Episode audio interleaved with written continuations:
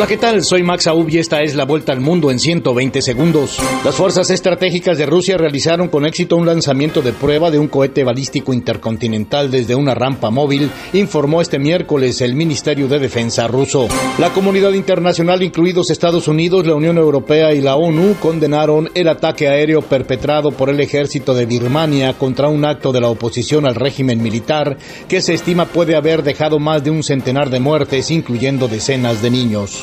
La oposición de Corea del Sur instó al gobierno de Seúl a investigar sospechas de espionaje por parte de Estados Unidos a raíz de uno de los documentos filtrados que apuntan a que Washington podría estar espiando a su aliado asiático. El presidente estadounidense Joe Biden arribó a Irlanda del Norte para tratar de promover el diálogo en un clima de parálisis política y tensión en el 25 aniversario del acuerdo de paz en la provincia británica. La Fiscalía General de México acordó proceder penalmente contra el jefe del Instituto Nacional de Migración por el caso de los 40 migrantes que fallecieron encerrados en un mortal incendio ocurrido el mes pasado en un centro de detención en Ciudad Juárez.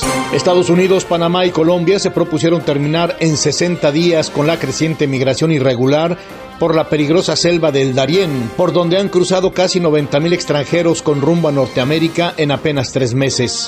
El presidente de Brasil, Luis Ignacio Lula da Silva, salió hacia China para reforzar los lazos con su mayor socio comercial y ganar apoyo para su improbable esfuerzo de paz en Ucrania. Nueve personas fueron asesinadas en Ecuador por una treintena de atacantes armados que llegaron en lanchas y automóviles a un puerto de pescadores artesanales en la provincia de Esmeraldas, fronteriza con Colombia. El gobierno argentino anunció un aumento del 35% en un subsidio que reciben las familias de bajos recursos para comprar alimentos y se comprometió a dos nuevos ajustes trimestrales del programa de ayuda social.